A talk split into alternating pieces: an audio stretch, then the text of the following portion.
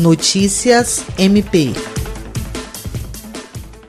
Com a instituição do regime de teletrabalho, o Ministério Público do Acre dá continuidade ao seu trabalho graças a recursos tecnológicos que facilitam as comunicações e soluções como o Serviço de Automação da Justiça, SAGE. A implantação dessa modalidade de trabalho, como medida preventiva contra a transmissão do coronavírus, não impediu, por exemplo, a continuidade da forte atuação do MP acreano na prevenção e combate à violência sofrida pela mulher no Estado. Durante o mês de março, o MP realizou 8.438 peticionamentos à Justiça, dos quais 905 foram registrados na 13ª Promotoria de Justiça Criminal, que atua nos crimes de violência doméstica e familiar de Rio Branco.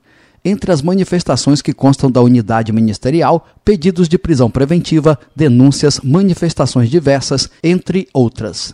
O volume de processos judiciais pode se justificar em virtude de o Acre liderar o ranking nacional de feminicídios e violência não seguida de morte contra mulheres, sendo os autores dos delitos, na maior parte dos casos, companheiros ou ex-companheiros das vítimas. Jean Oliveira, Agência de Notícias do Ministério Público do Estado do Acre.